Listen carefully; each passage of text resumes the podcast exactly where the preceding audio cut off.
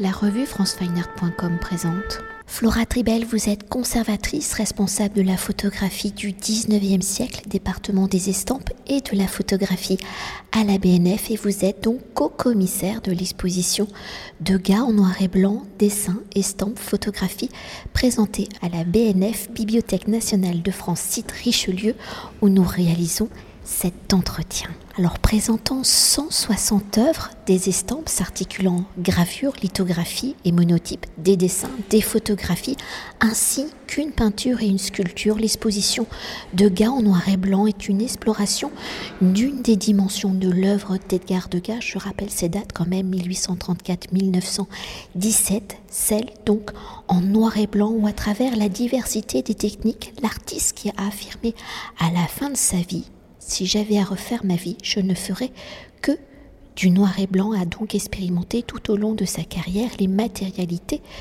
de ce fameux noir et blanc.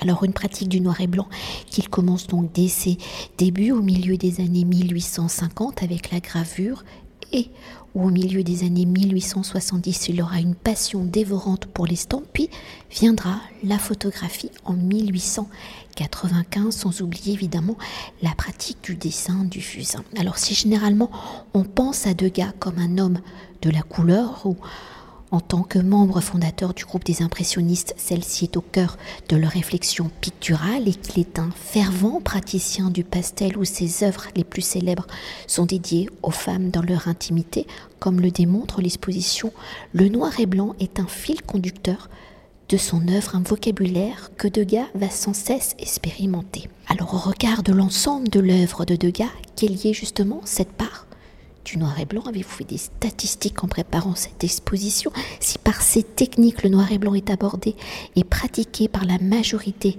des artistes, comment Degas envisage-t-il justement ce noir et blanc pour qu'à la fin de sa vie, je répète hein, sa citation, si j'avais à refaire ma vie, je ne ferais que du noir et blanc, et au regard des recherches, de vos recherches pour Degas, qu'est-ce que permet le noir et blanc que la couleur ne lui procure pas? Degas est très singulier euh, parmi euh, les artistes de son époque euh, dans son choix du noir et blanc.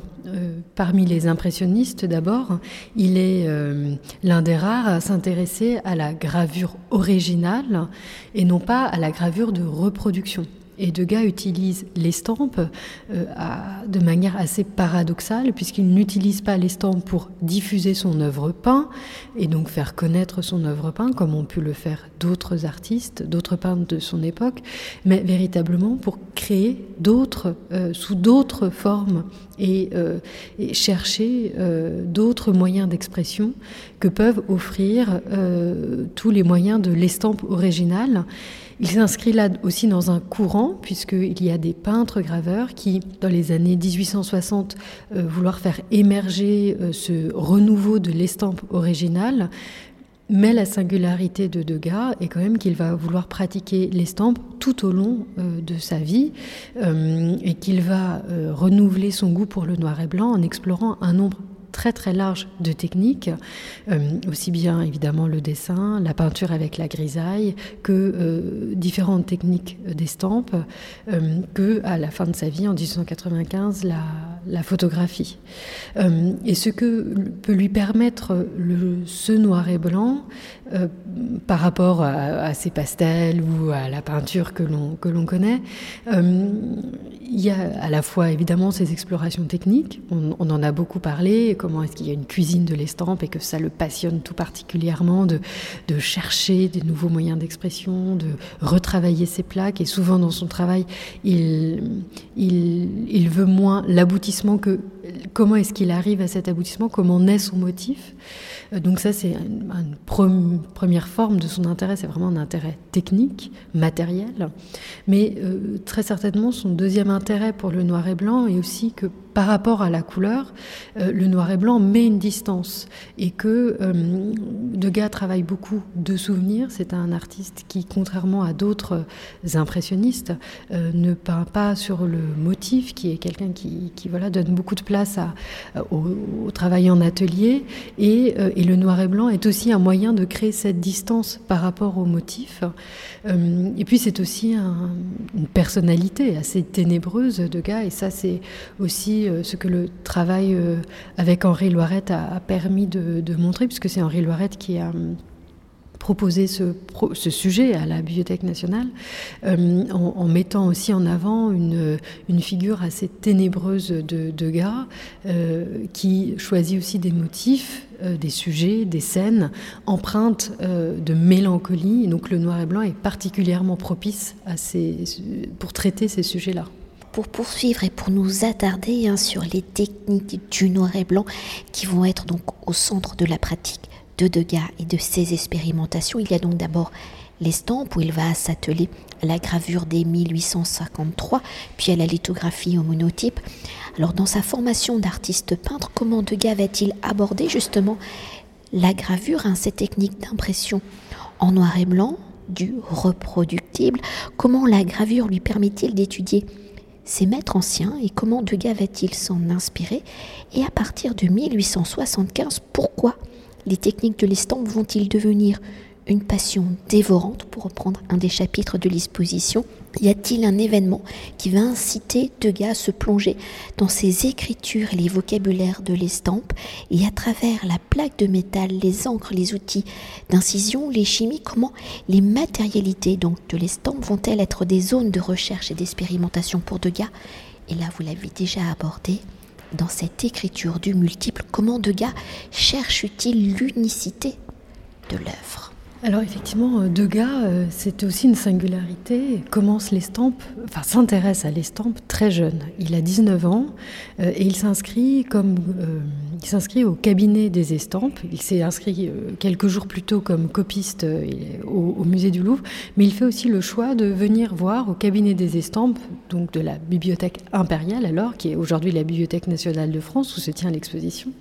Il vient voir les recueils des œuvres gravé de ses grands prédécesseurs, euh, euh, Rembrandt par exemple, qui va être euh, une de ses figures tutélaires, figure tutélaire dont il va d'ailleurs copier et reprendre, s'inspirer de certaines de ses, planches.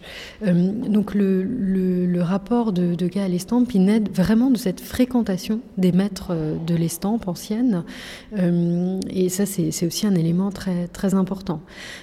effectivement, euh, il, va, pendant quelques années pratiquer l'estampe. Euh, tout de suite, il va s'intéresser aux effets d'ancrage. Et là aussi, on voit que d'emblée, il s'intéresse à l'estampe euh, aussi de manière paradoxale parce que parfois elle, crée des objets uniques au moment de l'ancrage.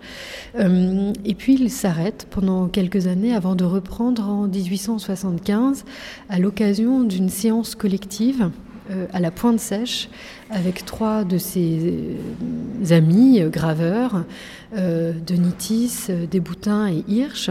Et en février 1875, ils vont se réunir et faire une série de portraits croisés dont on montre d'ailleurs quelques exemples dans l'exposition. et ensuite, euh, à la faveur de son euh, amitié euh, étonnante avec Camille Pissarro, à la faveur de la rencontre aussi avec Marie Cassatt, une jeune américaine qui arrive en 1877 à Paris. Il va se passionner pour l'estampe, pour les cuisines de l'estampe. Il, euh, il, fait même l'acquisition d'une presse, donc il, il, peut se livrer à toutes ces expérimentations parce qu'il a chez lui euh, tous les outils du graveur, mais même les moyens euh, d'imprimer euh, lui-même euh, sans avoir à aller chez un imprimeur pour voir immédiatement le résultat de ses, essais. Donc c'est évidemment une facilité dont il fait aussi bénéficier ses amis, comme Camille Pissarro. On montre dans l'exposition une, estampe réalisée par Camille Pissarro avec Degas et tirée sur la presse de Degas. Et alors même si on en a déjà parlé, pour venir sur vraiment le dernier point de ma précédente et très longue question, c'est dans, euh, ces écritures du multiple, comment Degas cherche-t-il vraiment l'unicité de l'œuvre? Alors on a beaucoup parlé de cuisine, mais est-ce que dans sa pratique, au final, euh, je globalise en disant de l'estampe, son geste de peintre est toujours omniprésent il ne le quitte jamais. Oui, c'est sûrement une des, euh, une des façons d'expliquer la liberté avec laquelle euh, Degas euh, pratique l'estampe, c'est qu'il est peintre et qu'il n'est pas formé comme un graveur professionnel. Il a, il a eu des maîtres comme Tourny, comme Suzo pour l'amener à l'estampe, mais malgré tout, il reste un peintre un peu amateur dans sa pratique de l'estampe, dans le sens où il n'a pas eu de formation technique par, enfin, dans un cadre très officiel, si bien qu'il pratique l'estampe comme un peintre. Et, il l'aborde avec cette liberté que lui donne sa pratique déjà de, la peinture et du dessin. et on montre à plusieurs reprises différents états euh, où, Degas euh, s'amuse à travailler euh, ses effets de tirage, notamment en, ce qu'on appelle en retroussant sa plaque, c'est-à-dire qu'il va varier l'ancrage de sa plaque, il va retravailler les, creux de sa plaque pour pouvoir varier l'intensité de l'encre qu'il va pouvoir ensuite imprimer. Et donc, euh, ces tailles plus ou moins euh, ancrées vont, ou les accidents parfois de morsure qui précèdent le tirage, vont ainsi créer à chaque fois des états assez euh, différents, des états uniques. de toute façon, il tire en très petit nombre d'exemplaires, ces, épreuves.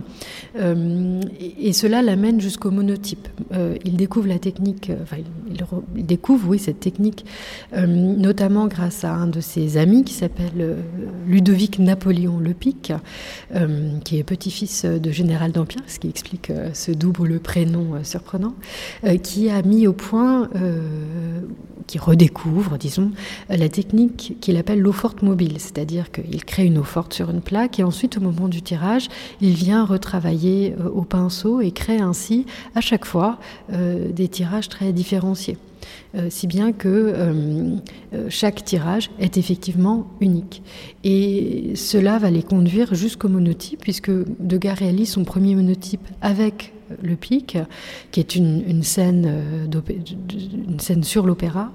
Et ensuite, Degas va, euh, là aussi passionnément, euh, se livrer au, monotype qui offre à la fois la liberté du dessin et en même temps la magie de la découverte de l'épreuve imprimée, puisque la plaque passe sous une presse, bien qu'il y a toujours ce geste assez magique de lever la feuille et de découvrir le résultat un peu inattendu euh, de ce passage sous la presse. Toujours poursuivre et pour évoquer une dimension peut-être plus confidentielle du noir et blanc de Degas, c'est donc la photographie qu'il va pratiquer de manière intensive pendant quelques mois de l'année 1800 95. Alors si à l'époque la photographie est encore un jeune médium, hein, depuis sa création en 1839, elle est un champ d'expérimentation où ces différentes techniques sont à la frontière de l'industriel et de l'artisanat, du scientifique et de la cuisine. Alors si Degas est un grand explorateur de l'estampe, comment va-t-il explorer la photographie? Pourquoi 1895 est-elle une année photographique? Et quelles sont les circonstances de son engouement éphémère, mais peut-être pas si éphémère que ça. Alors Degas, euh, effectivement, se met à pratiquer la photographie en 1895. Degas naît quelques années, vous l'avez dit, avant euh, l'apparition de la photographie, du daguerréotype. Donc il n'a jamais ignoré la photographie. Elle, lui sert, euh, notamment dans sa pratique picturale. il fait des compositions euh, avec ses amis, donc euh, auparavant, euh, créant des compositions où il fait poser des amis bien, bien auparavant. Donc il n'ignore jamais la photographie. Mais en 1895, il est en cure dans le Puy-de-Dôme comme très régulièrement, puisqu'il va tous les ans en cure. Mais cette année-là, il emporte avec lui du matériel photographique et il s'ennuie énormément dans le Puy-de-Dôme et, il va euh, passer ses soirées à euh, essayer un projet absolument fou, essayer de réaliser un projet absolument fou qui est de photographier à la lumière de la lune. Et il écrit d'ailleurs un de ses amis qui s'appelle Henri Rouard Le soir, je digère et je photographie au crépuscule. On n'a malheureusement rien gardé de, ses essais de photographie à la lumière de la Lune, mais cette cette tentative étonnante, à rebours de ce qui peut se pratiquer à ce moment-là par un amateur classique, normal, dirais-je, de la photographie, tout est déjà là. Euh, c'est-à-dire que ce, désir de photographier avec des lumières artificielles, qui est aussi euh, un des motifs de sa pratique de l'estampe, ce désir euh, de, de chercher des éclairages, des clairs-obscurs que permet voilà, ce travail sur le noir et blanc, c'est quelque chose qu'il hérite de l'estampe et qu'il veut faire passer en photographie. Et donc, euh, dans cette année 1895, il va énormément photographier ses amis euh, à l'occasion d'après-dîner, euh, où il leur demande de poser et où on nous raconte qu'il exerce sa férocité d'artiste pour composer des scènes extrêmement travaillées, extrêmement sophistiquées. Et il fait poser ses, modèles, qui sont aussi ses amis, pendant de 2 à 15 minutes. On, ne sait pas exactement, puisque les, témoignages varient à, à ce sujet. Mais c'est quoi qu'il en soit très long à une époque où l'instantané permet des temps de pause beaucoup plus courts. Euh, et donc là, il y a là aussi euh, un, travail photographique assez euh, surprenant. Et ce travail sur le, médium photographique, on le retrouve aussi au moment du tirage. De même que c'est un passionné sur les effets d'ancrage qui, de manière toujours très insatisfaite, reprend ses plaques, reprend ses tirages. Pour la photographie, ça va être aussi ce même processus où il va partir il va reprendre et recadrer, il va tirer en différents formats euh, et il va varier les tonalités de ses tirages pour toujours essayer d'obtenir euh, une image différente qui n'est pas forcément euh, celle à laquelle il pensait aboutir. il y a encore là aussi très certainement pour lui la magie du développement et de la révélation du tirage photographique. Mais peut-être en s'attardant justement sur ces dix techniques photographiques avec on est dans le début de la photographie dite argentique, hein. donc il y a déjà cette notion de l'image latente, il y a la lenteur du procédé, il y a le fait de photographier à l'envers, enfin le cadre est dans l'autre sens, un peu comme aussi la gravure où on doit euh, penser à l'envers. Et est-ce que tous ces petits mécanismes techniques justement créent une sorte de poésie pour Degas de poésie, euh, je ne sais pas, euh, peut-être, et, en tout cas un, moyen de, enfin un intérêt très certainement, ça c'est sûr.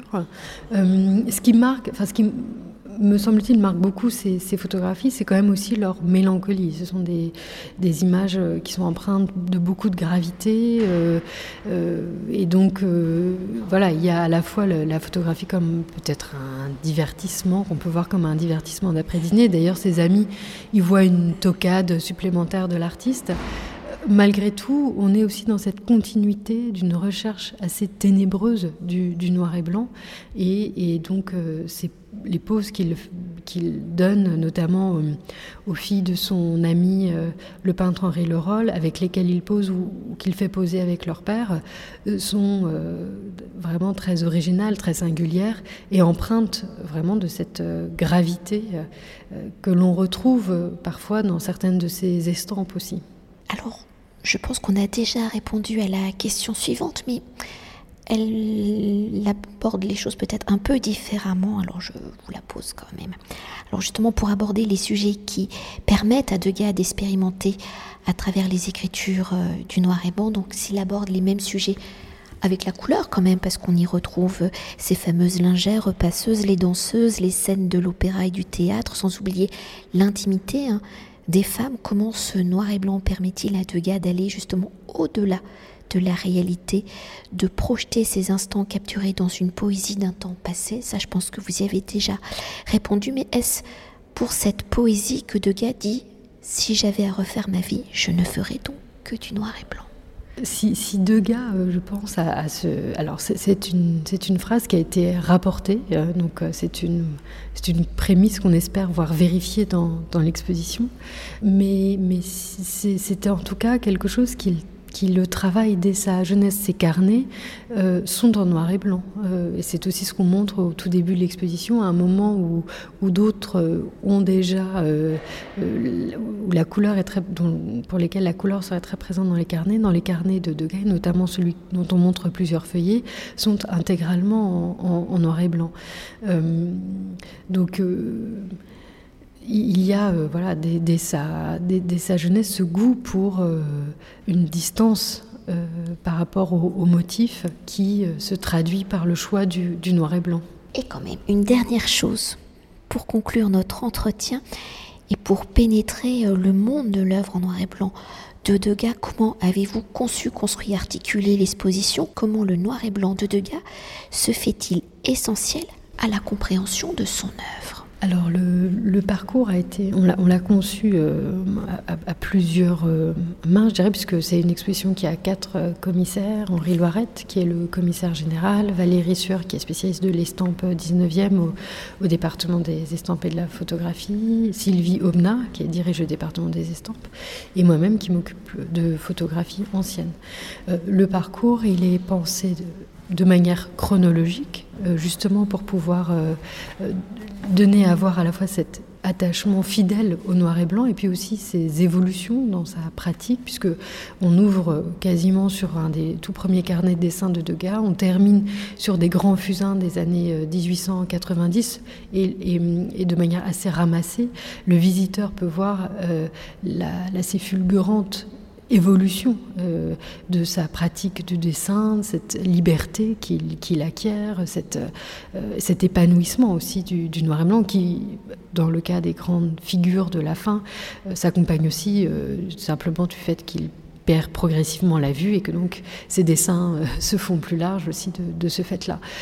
Et, donc pour nous, c'était très important que l'on puisse comprendre ce que Henri Loiret appelle la ligne mélodique continue euh, de, cette pratique du noir et blanc, qui donc passait par ces, euh, cette ligne chronologique, mais qui passe aussi par quelques rapprochements euh, thématiques au sein de ce parcours, notamment autour de la figure des nus, de femmes nues à leur toilette.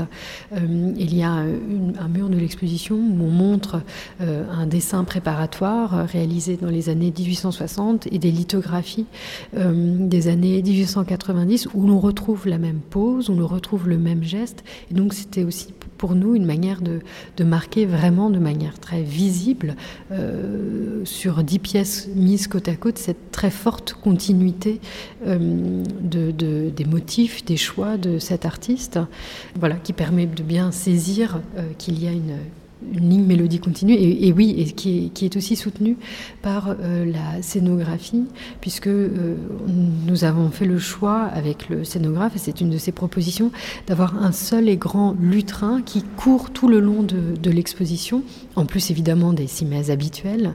Lutrin que nous lui avions demandé, puisqu'il permet de regarder euh, les estampes de manière très confortable, puisqu'on peut se pencher et les voir de très près, mais qu'il a aussi imaginé comme ça très long, euh, qui permet très bien, je crois, de faire sentir cette continuité euh, du début à la fin de l'exposition.